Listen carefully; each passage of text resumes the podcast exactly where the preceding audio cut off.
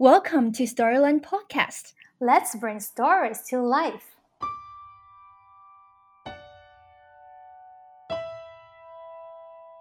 I would read about that, I would think about that, and then the next day I would get very strange because I would wake up and I would almost pretend I was a bee. So I would look at myself in the mirror and say, "All right, there's no Brendan today. There's no Brendan in the studio. You're it's you're just a bee." And I imagine sort of the way that we did with the owl and the elephant before. I would imagine what it was like to be that bee, to have Mm. wings, to be fuzzy. Hi, listeners. You're listening to Storyland's conversations with children's book authors and illustrators around the world. I'm host Ella.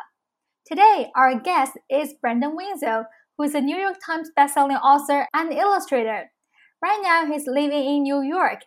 He is the creator of the picture book Hello Hello, A Stone Sat Still, and They All Saw a Cat.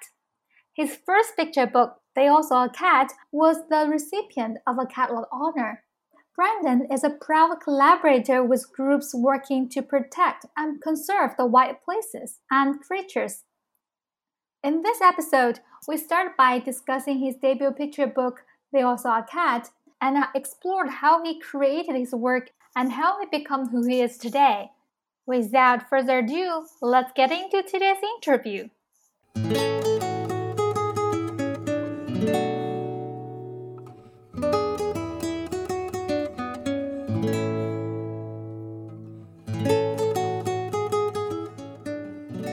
Storyland listeners. Thank you for tuning in. Thank you for having me. It's a pleasure to chat this morning. Thank you, Brendan. I'm so happy to have you today. The first time I read your book, They All Saw a Cat, I wowed each time I turned the page hmm. because it's surprisingly beautiful and profound. So, would you like to briefly introduce the book a bit in case some of the listeners who haven't read it yet? Yeah, sure. So they all saw a cat is is a very simple story. It's the story of a brown and black striped tabby cat uh, with a little red collar and a gold bell, who basically just goes for a walk. And Mhm. um, the the meat of the story has less to do with anything interesting that happens to the cat, but uh, rather how the cat uh, sees the world and how the animals that see the cat encounter it and all see something very, very different uh, depending on their perspective. Uh, so, where a child sees the cat and they see it as this very friendly, cute creature, the dog sees the cat and, and, and finds the cat to be maybe a little bit suspicious. It seems like something something is a little bit off with the cat. Um, and then eventually, the book also explores how different animals perceive the world with you know senses that we can only imagine, like a bat sort of using um, echolocation and, and Mhm. seeing the cat as a, a collection of dots and uh, a worm seeing the cat um, uh, or more feeling the cat through vibration and things like that so that's a little Mm. bit about they all saw cat This book is so widely read and discussed as Storyland by both kids and parents. The kids may focus more on how different the cat could be viewed in the eye of different animals, Mhm. while the parents they actually resonate with the cat. Thinks we are all viewed differently in the eye of different people, and Yeah. we are searching who we are the whole life. One interesting thing is that at- the end of the uh, the book, the cat looks into in the pond, but it's still a distorted image. so probably um, the whole life we're searching for who we are, we still cannot see it very clearly. Uh, so, what are the efforts you've made in your life to search who you are? Yeah, what a great question. You know, I wrote They All Saw a Cat after returning to the United States after several years living abroad. My wife and I actually lived in uh, Ho Chi Minh City, Vietnam for a few years. And Mhm. um, living in Vietnam, I very quickly realized that everything that I had grown up with and everything that was familiar to me was suddenly really turned upside down. Everything changed. You know, instead of getting around by car, I was riding a motorbike. Uh, instead of uh, using a fork and knife, I was using chopsticks. Uh, the language had changed, fashion had changed, everything about the world had changed, and I was so happy. I was, I was so, I felt so connected to the world around me. It was just a wonderful experience. And the more I kind of soaked in that experience, the more my own perspective started to change, and who I was started to change, and how I looked at the world uh, began to also Mhm. kind of shift and move. You know, that process, I think, really had a lot of momentum during that time period, but it never, it ne- as you as you pointed out with the image of that uh, cat at the end constantly swirling, you know, that process is always ongoing, and it's oh, you know, every time I think I maybe understand myself uh, or the world a little bit more, uh, Mhm. something new reveals itself, and I think uh, you know that can be that can be frustrating and it can be scary, um, but you know I think it can also lead to uh, so much growth, and it can lead to a lot of um, and especially in moments like. Uh, or time periods like living in, in a new country or visiting Mhm. a, a new country or uh, having a conversation with a new person I feel like you can also find so much connection and joy in that process if you sort of allow it to to be what it what it is. Yes, yes. Sometimes if we stay in the same environment for too long, we would um, take for granted for everything that's happening.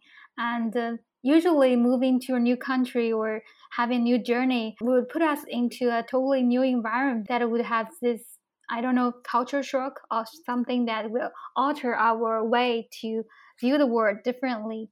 Yes, ex- absolutely, absolutely. Perspective shapes what we see. Is this a recurring theme in your works? Um, because in your latest book, A Stone Sat Still, it's a totally different story from They All Saw a Cat because it's about a stone, but it's also about different creatures viewing the stone. And so, to some creatures, it could be dark. To others, it could be bright. To some, it could be very small, like a pebble. To others, it could be very huge, like a mountain. I feel that perspective is something that you really value in your uh, creation, your works.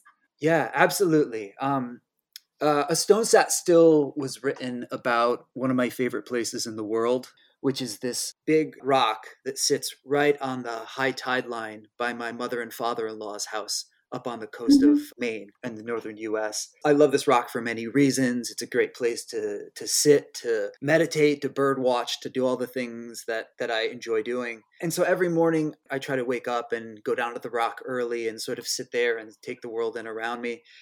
And you know, a few years ago, I was I was sitting on the stone and I was looking at these little ants crawling around, um, Mhm. crawling around on this rock, and they're always there. And it just it, it, I started thinking about how long these ants had been walking those same little scent trails every day. You know, just wandering back and forth. Sorry, I know it's not a visual podcast, but as I say this, I'm sort of moving my hand, it's okay. wildly around I in the was- air. I was doing the same thing. oh good good good it's working um and so i was thinking about these ants and not only how long they had been there but how they had been having such a unique experience with this place and this place that was so you know meaningful to me. And um, i looked around a little bit more and i saw these uh, shards of, of shells from where um, you know raccoons had been the night before looking for you know tiny creatures in the shallows. I started thinking about all the animals for, for years and years and years and years that had visited this stone, had kind of spent, you know, um, uh, just a moment in this place that that I, I cared about so much. You know, there's there's something about that idea that um, I find to be really exciting, and I think there's also something about thinking about other creatures, multiple perspectives, this sort of this collection of of of eyes that are constantly seeing the world that sort of it makes me feel very small, but in a very comforting way. Um, Mhm. It's sort of like standing on top of a mountain. That kind of the cliche of standing on top of a mountain, and you know, feeling like you're such a little, a, little, a tiny speck in this in this giant world. And you know, I mean, I, I- it's it's been said before, but that the, that feeling, I think, is so uh, so Yeah. important. I, and I think it's very inspiring too because uh, once you open this um, click and then we could actually view a lot of things through different perspectives. We could also use our imagination. Like Mhm, um, mhm. mm, they all saw a cat. Different creatures see the cat di- differently. Then what about dogs? What about other animals? How would they be see in the eyes of different creatures? Yeah. If you could, Mm. Elle, if you could, if you could see the through the perspective of any animal, what would you? Which animal's eyes would you want to see through for a few minutes? Um, That's a tough one. maybe Uh, that's a great question, by the way. I've never thought about it before, but uh, I maybe I would like to be an owl. Oh, great. Mm, I sleep at night. I was curious what the darkness of the wood would be like at night. Oh, I think about that all the time. If you had, um, oh, I know there's a scientific term for this, and I'm forgetting it. But if you could, mm-hmm. if, if you had excellent night vision, I, yeah, I, I, mean, ah. I've always, you know, since I was a kid, I've, I've never loved the dark. I've actually been trying mm-hmm. to get a little bit better about being comfortable in the dark. But I often mm-hmm. think, like, yeah, if I had like eyes like an owl or eyes like a cat, and I could walk around in the woods at night with that, you know, with, with that sort of, um, mm-hmm. what what a door that would open up, being able to just feel comfortable um, in the world at yeah. all hours, you know. Uh, thanks yeah. for that answer. I appreciate it. so, what about you? Oh, it's a tough one. I know. I realized as soon as I asked it, it was probably coming back my way, and I didn't have a good uh-huh. one. Um, you know, I love elephants. Uh, mm-hmm. I, have been I've been very lucky to uh, to see elephants a few times in the wild, and every time I see them, I'm always blown away. And it's it's I think one of the things I love about watching elephants is knowing how intelligent they are, mm-hmm. um, mm-hmm. and uh, thinking about kind of how complex their life is, their their social mm-hmm. life is, and um, and knowing that they also wander so um, such great distances, and so I think it would be really interesting to sort of just be in an elephant's skin for a little while and and maybe experience what their you know their navigation system feels like. You know they, they communicate with these big beautiful rumbles and it would be so interesting to just know what what it was like to be able to to hear an elephant rumbling far off in the distance but also be able to produce that same sound and sort of send it off into the savannah i don't know i think i think an elephant would be mm-hmm. would be pretty fun thanks for sharing with me about the elephant because this is a, a animal that's quite remote to my life um, I once saw an elephant in the zoo when I was young, but in daily life, we barely have the chance to come across an elephant. And yeah. I think one great thing about reading your book is that when we were reading your books, either the books you you wrote and drew or the books you cooperated with other authors, um, we can always come across so many great, beautiful, wonderful animals and that make me feel humble that we, we, human beings are not the, the most important animal in the in the universe. There's still so many other beautiful um, life and creatures in the world. Yeah. And that could bring out totally different new words for kids as well to look at the world in more diverse perspectives. I was wondering uh, because also in your bio you mentioned that yourself is an ardent conservationist and I know that you have done a lot of effort to help protect and preserve the world. So, how did you develop such a keen to nature and animals? It's a great question and, and one that I will try to answer shortly because it's a very long story. But um, okay. when I, you know, ever since I was a kid, I've loved animals. I've just gravitated towards animals. Um, I think, uh, you know, I grew up with bird feeders around my house, and I remember my mother and my father being very excited when new birds would come to the bird feeder. Um, I have an uncle who's also an illustrator, but who's a uh, like a, a, like an animal an animal fanatic as well. He's very interested in science, and um, he was also you know he would get very excited and animated when he talked about animals. And so I think you know I think some of it was just a, a, a natural inclination to to uh, be drawn to to wildlife, and I think some of it was also sort of inherited from just the enthusiasm of of uh, mm-hmm. uh, those around me yeah so I, I, mean i think that that interest has has always been there and then uh, my interest in conservation was always humming beneath the surface but i think i my decision to become a lot more involved with wildlife conservation um, uh, happened when i was living in vietnam I remember when when uh, Magdalena is, is my wife. Um, when mm-hmm. Magdalena and I first arrived in Vietnam, and we were in um, the backpacker district in downtown Ho Chi Minh City. There were all these posters everywhere for tours to go see the um, the Vietnamese rhinoceros, the Javan rhinoceros. Um, and I remember thinking, "Oh wow, that's that's that's so interesting. I should at some point I would love to go do that. I would love to take one of these tours." Um, and so we had been living there, I think maybe about a year, maybe a little less than a year. And I woke up one day to a news story that said that the last Vietnamese rhinoceros had been poached um, mm. in the forest of Cat Tien National Park, which was only, you know, I mean, it, I think it's about a five hour car drive from, a car ride from Ho Chi Minh City. But, you know, um, if you were to draw a straight line, it's really not that far away. So mm-hmm. I had this realization that I had been sleeping in my bed at night, maybe a couple hundred kilometers from this animal, this final member of this species and it had it had vanished. It was it was gone. It was a, mm-hmm. it's the Vietnamese rhinoceros is um, a subspecies of subspecies of the Javan rhinoceros, which is one of you know uh, there's only a few left in the world now, so it's still one of the rarest mammals in the world. But I mm-hmm. realized that this this subspecies of this rhinoceros had had vanished. I don't know how to say this, but it felt like it had happened on my watch. Like there was, mm. It was. I I loved I've always loved animals. I've always thought that I cared about animals.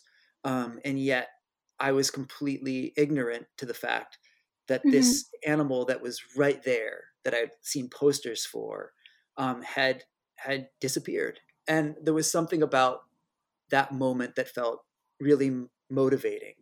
And I began to become just a lot more aware of what was happening with wildlife around the world and the more I read, the more I realized that, you know, right now, um, this planet is in an extinction crisis. You know, we are losing species at mm-hmm. an absolutely shocking rate. And mm-hmm. um, it's something that I should have been a lot more tuned into I wish a lot more people were aware of.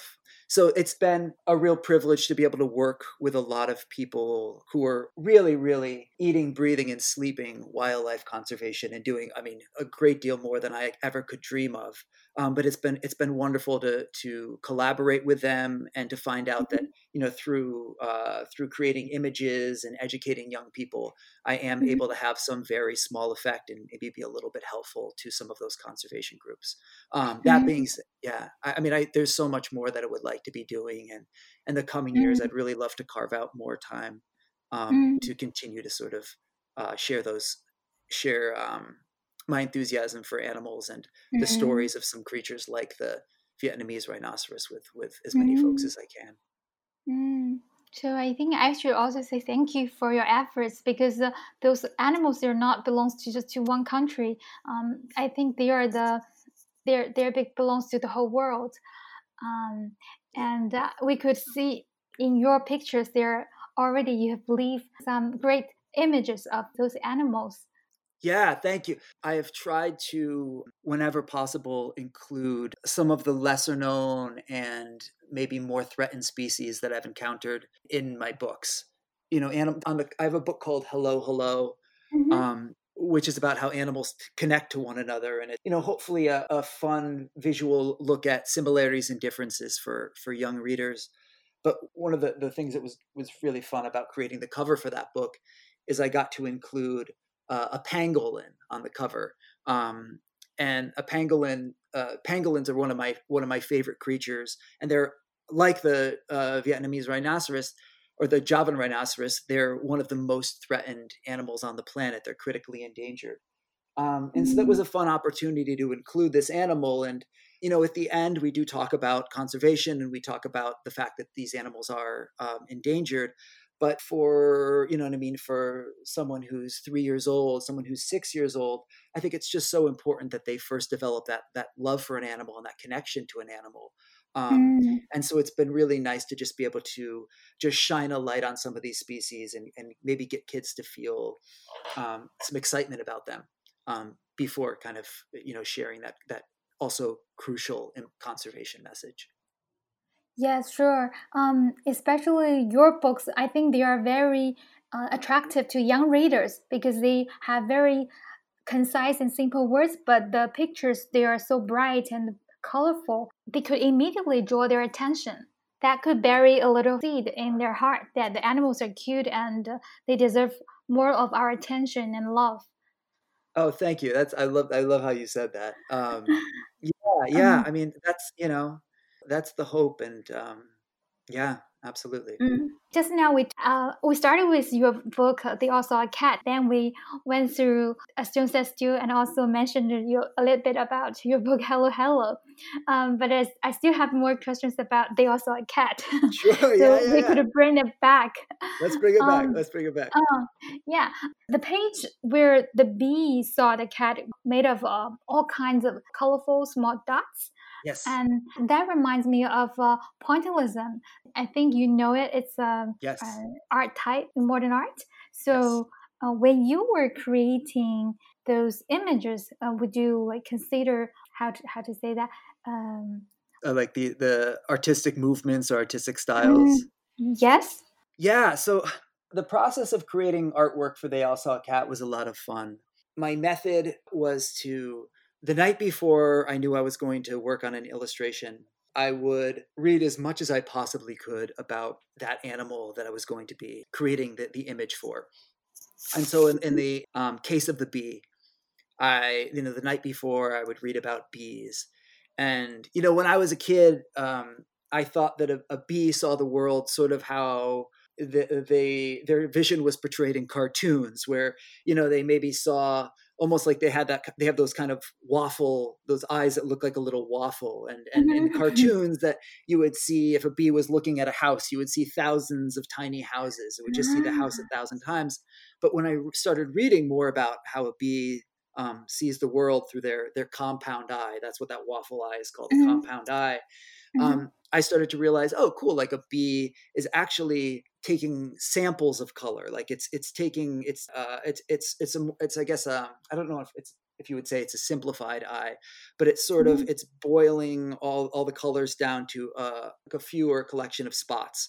And so when I started thinking about those spots, it's so funny that you mentioned pointillism because that was the first thing I thought about. Because you know, the I think the the classic thing you do with a pointillist picture when you see it in an art gallery is you look at it from very far away, and then you Mhm. walk, you know, you you walk right up Mhm. to it, and you put your nose three inches from it, and then it Mhm. becomes that right. It becomes that collection of spots. And so then I would read about that, I would think about that, and then the next day I would get very strange because I would wake up and I would almost pretend I was a bee. So I would look at myself in the mirror and say, "All right, there's no Brendan today. There's no Brendan in the studio. You're it's you're just a bee." And I imagine sort of the way that we did with the owl and the elephant before. I would imagine what it was like to be that bee, to have Mm. wings, to be fuzzy, to have, you know, multiple legs. And then I would set out to create the illustration. And then when I did that, then I could look um, at all the materials in my studio um, watercolors, acrylic paints, oil crayon, colored pencil, and sort of imagine what was the best set of tools to create that image. Um, but it's it's so it's I'm so thrilled that you thought of pointillism because that was the exact thing I was thinking about, and it was really fun as I went through the book because I realized that so many of those perspective shifts pushed Mhm. me towards either um, uh, like movements or artists. So when I was painting an image for the snake, I was thinking about Van Gogh the whole time. You know, like Yeah. the- kind of on undulating lines. And uh, anyway, I, I, I could go on and on. But yeah, it, it's, it was a lot of fun. Yeah, yeah. It's really beautiful. Like the the snake and the skunk page, they were like mirrors as well. Yes, yeah, yeah. Mm. Um, I was imagining the snake seeing, you know, the world uh, through thermal. I think it's thermal radiation, Yeah, which is how some. Yeah, that's is that that's correct. Um, how some species of snakes see the world, and I was imagining all those colors, and then um, I had read that I think it's pretty widely believed that that skunks see the world in black and white. I think that is either that is either a theory or fact. Um, I should probably know that by this point. But um, and so I was imagining, you know, I, I thought, oh, we have all these colors, you know, in the, in the snake's imagination, and then we have this sort of like, you know, this this uh, this black and white world of the skunk, which is also, um, which is, you know, funnily enough, also a black and white animal. And so I Mm. like the idea of just kind of comparing those two very um, different f- perceptions Animal of the world. Percep- Yeah. Mm, yeah. As you mentioned earlier, that when you were creating, you actually combined some different art techniques and uh, art movement within your works. I think art, in a sense, is to view the world in different perspectives. So, like different artists, they have different styles. For the same thing, they would view it very differently. And mm-hmm. you were very lucky to be born and raised in an artistic family. Since your father is an illustrator and your mom is also an art teacher, yeah, you were exposed to art since you were little. What suggestions would you offer to ordinary parents who want to cultivate a better aesthetic taste of their children? It's a fantastic question, and I think a really important one. I was very fortunate to grow up in a house where art was uh, just something that was taking place all the time you know my parents doodled on napkins at restaurants you know i just i grew up kind of soaking in art but as much as that encouragement was i think important to to my development as an artist in the same way that i'm very drawn to the idea of perspective the natural world i think one of the beautiful things about creating artwork is that you know everybody sees the world in their mm-hmm. own unique way. And so whenever possible I always I always love working with young artists. And one of the nice things about making books is there there have been more opportunities to sit down with, you know, particularly like kindergarteners through third graders and talk about drawing, talk about painting. And you know, I remember being that age and and doing uh, drawings, trying to draw something like a rhinoceros and mm-hmm. being so frustrated by my inability to capture that subject matter the way that I wanted to draw it. And it was I, I can I can put myself back in the shoes of, of a younger version of myself and remember those mm-hmm. feelings.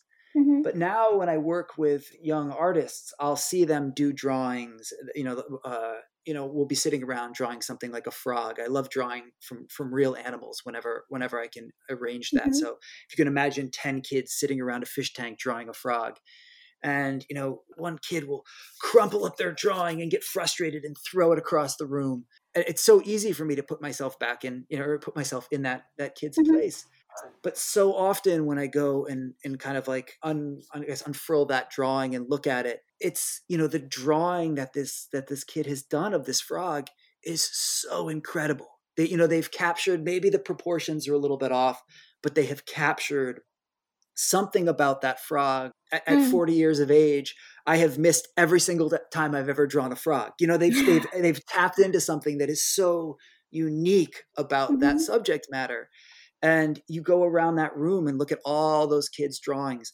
and every single kid is seeing something that everyone else is missing.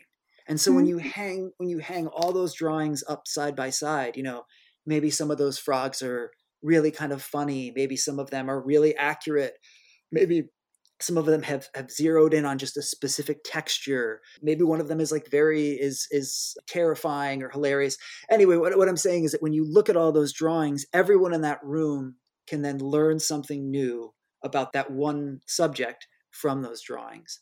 And so, for parents who either want to encourage their kid to draw or are maybe looking at their kids' drawings and, you know, and wondering, well, you know, this doesn't look exactly like a frog, I always just try to uh, uh shout from the mountaintops that, like, anytime anyone is taking that risk, anytime somebody is doing a drawing, you know, they're sharing their point of view, they're sharing their perspective. And that is a it's a beautiful thing it's a it's a brave thing. I mean i think we all know how vulnerable it can feel to do that drawing and then show somebody else. That that can be scary. Um, and so I, guess the to sum up a very a very long-winded response to that question i would just remind both kids and parents and anybody who's interested in art that there are no there are no bad drawings anytime you do a drawing it's a very valuable exercise yeah, I think drawing itself can sharpen our ways to perceive the world because sometimes if you just look at it, you think you know it, you have seen every detail of the subject, but if you really start get started to draw, you'll always find something new. Yeah, absolutely. Absolutely. yeah. Thanks for sharing that suggestions.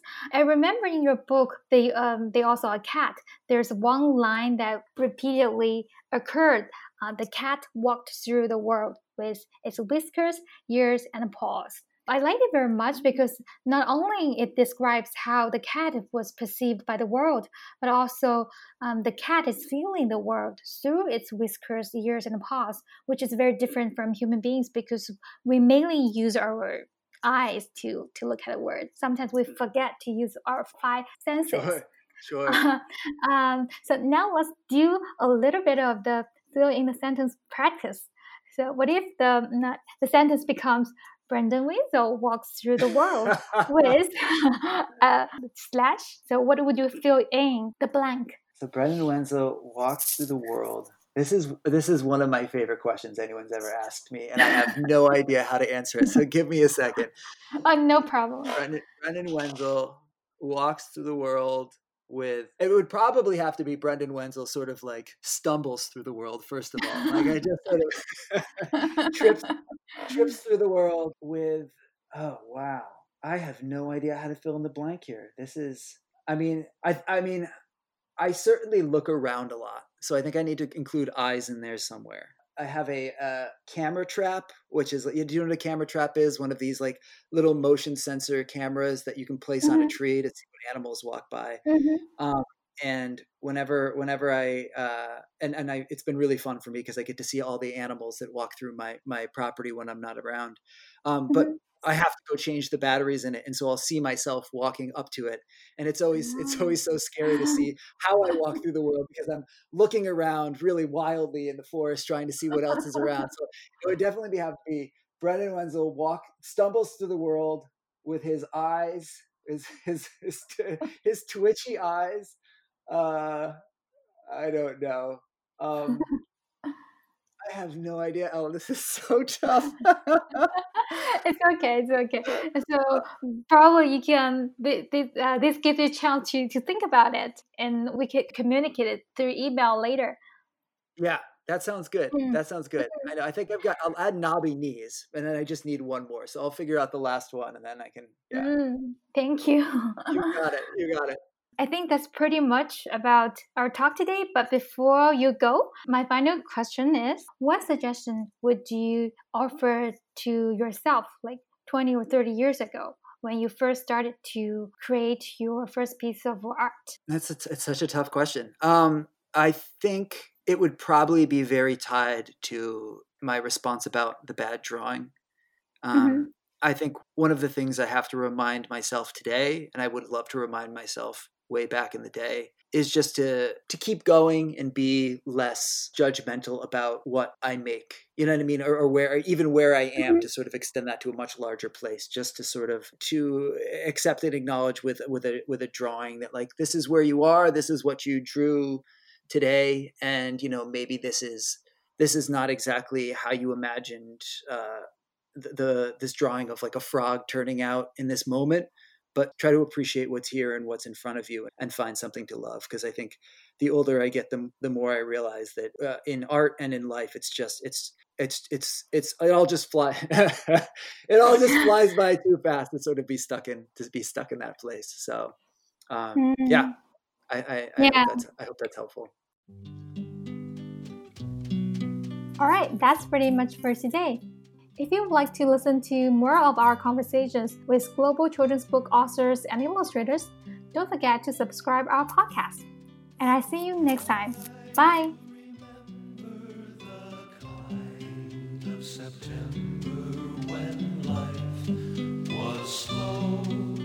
and oh so mellow. Try to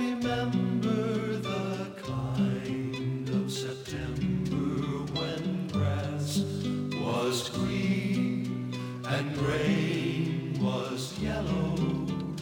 Try to remember the kind of September when you were a tender and callow fellow. Try to remember, and if you remember, then follow.